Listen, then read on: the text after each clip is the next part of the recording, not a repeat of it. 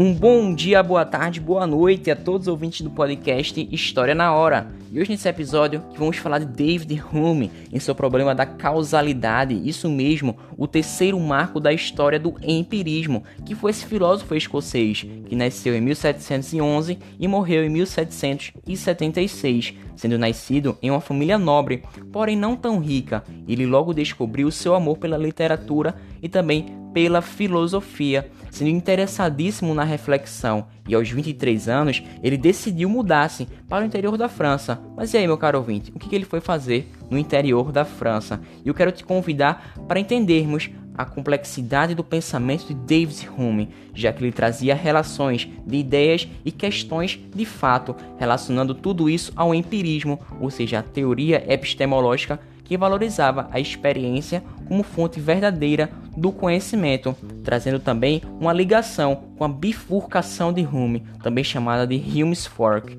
E bem, e aí meu caro ouvinte, tá curioso para esse podcast? Eu te convido, você está convidadíssimo para irmos ao século XVIII e que veremos o que ele estava fazendo no interior da França, quais foram as suas obras e também o porquê que ele era um filósofo empirista. Então vamos lá meu caro ouvinte. Bom, Nesses 23 anos de sua vida, ele decidiu assim viajar para o interior da França, onde conseguiria viver de maneira simples com os rendimentos da sua herança e também podendo investir numa escrita de uma obra muito grandiosa, que tratava assim da epistemologia e também da ética, trazendo diversas reflexões no tratado sobre natureza humana, tendo assim bastante originalidade e eram muito provocantes essas reflexões. Mas o autor se lamenta fica triste e muito decepcionado quando essa obra não alcança uma grande audiência depois de publicada. Porém, ele não desiste, mas pelo contrário, se põe a escrever as mesmas ideias com uma apresentação mais clara e em 1748 publica uma obra focada nessa teoria do conhecimento, sendo chamada assim, uma investigação sobre o entendimento humano.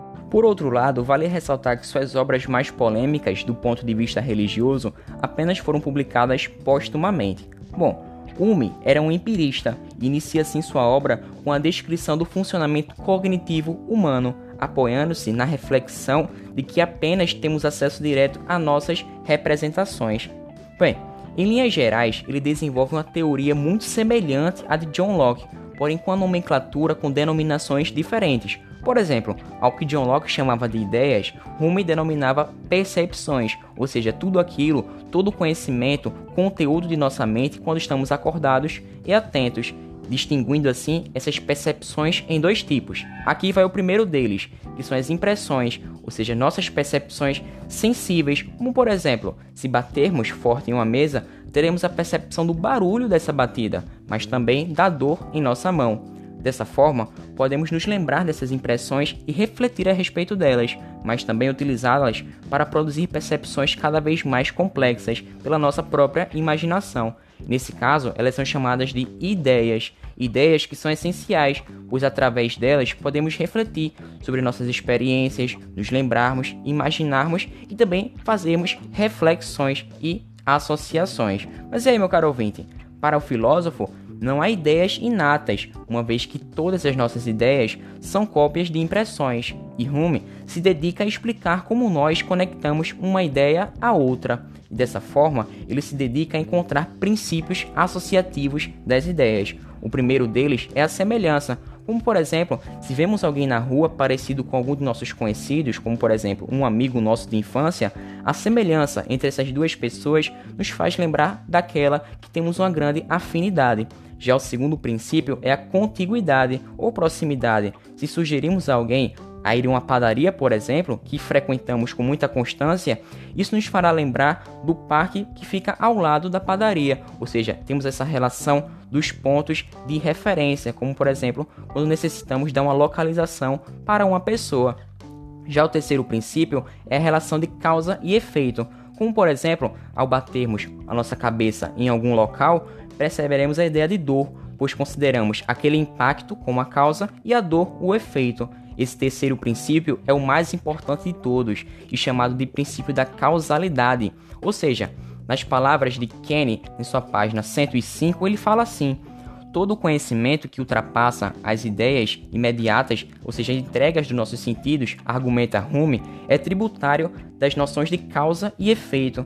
É por intermédio dessas ideias que descobrimos o que aconteceu no passado e conjecturamos sobre o que irá acontecer no futuro. Mas e aí, meu caro ouvinte? Esse estudo da casualidade se apoia, preste atenção, na distinção entre dois pontos, dois tipos de conhecimento, ou seja, as relações de ideias e também as questões de fato. As relações de ideias são afirmações cuja verdade sabemos apenas por pensarmos nos termos envolvidos, o que inclui proposições matemáticas, do tipo a soma dos ângulos internos de um triângulo é 180 graus, e contrariar uma relação dessas significa cair em contradição. Por outro lado, temos as questões de fato, são aqueles conhecimentos que envolvem a experiência de mundo através dos sentidos e também a possibilidade de afirmar o que acontece nesse mundo através das impressões, ou seja, temos de consultar os fatos que as experiências nos mostram. E quando alegamos uma falsidade a respeito das questões de fato, estamos simplesmente dizendo que algo não condiz com a experiência. E tal conhecimento, tal distinção a respeito desses conhecimentos, dessas formas de saber, se relacionam com a bifurcação de Hume, ou seja, do inglês Hume's Fork, que às vezes é traduzido como forquilha de Hume, e, para este filósofo, todo conhecimento disponível para o ser humano é ou uma relação entre ideias ou uma questão de fato. A causalidade, por isso, depende de como o mundo funciona e do que se pode concluir por meio da experiência cuidadosa e reiterada dos fatos. Sendo assim, um empirista, David Hume, entende que as afirmações sobre as questões de fato precisam estar apoiadas na experiência, somente nela. E ainda que grande, uma quantidade limitada de experiências passadas não nos permite afirmar nada a respeito da próxima experiência, que ainda não aconteceu, nem sobre qualquer outro evento parecido que possa acontecer no futuro, já que não há certeza disso e fazer Tal hipótese é ultrapassar os limites da experiência, e dessa forma podemos concluir que tudo que podemos fazer é apenas afirmar que até hoje experimentamos essa uniformidade da natureza. Por isso ele critica o raciocínio indutivo, ou seja, aquele tipo de pensamento fundamentado na indução. Em outras palavras, David Hume afirma que não temos base racional para afirmar que o que vemos, o que vimos acontecer repetidas vezes no passado, continuará acontecendo do mesmo modo no futuro. Isso não significa que devamos abandonar a nossa crença na causalidade, nem mesmo deixar de crer que é uma regularidade na natureza e que essas relações entre os eventos futuros serão semelhantes ao que foram no passado. O filósofo não acredita nem mesmo que seríamos capazes de fazer isso. Por outro lado, ele expõe que não temos uma justificativa racional para essa causalidade. Mas aí, meu caro ouvinte, o que, que David Hume trouxe de diferente com relação aos outros filósofos? E isso eu vou te dizer agora, agora mesmo. David Hume, ele rompe com uma longa tradição na história da filosofia que afirma que apenas podemos acreditar naquilo que podemos justificar racionalmente. Por outro lado, temos uma curiosidade a respeito do pensamento dele sobre a religião, já que ele questionou importantes crenças da sociedade que era tradicionalmente cristã, como por exemplo a veracidade dos testemunhos de milagre. E é bem conhecida sua crítica ao argumento do desígnio, que infere a existência de Deus com base a partir da observação dos elementos da natureza. E para o filósofo, não temos base suficiente para afirmarmos a existência de um Deus remotamente parecido com aquele defendido pelos cristãos, ou seja, onipotente, onisciente, onipresente e perfeitamente bom, apenas a partir da observação da natureza.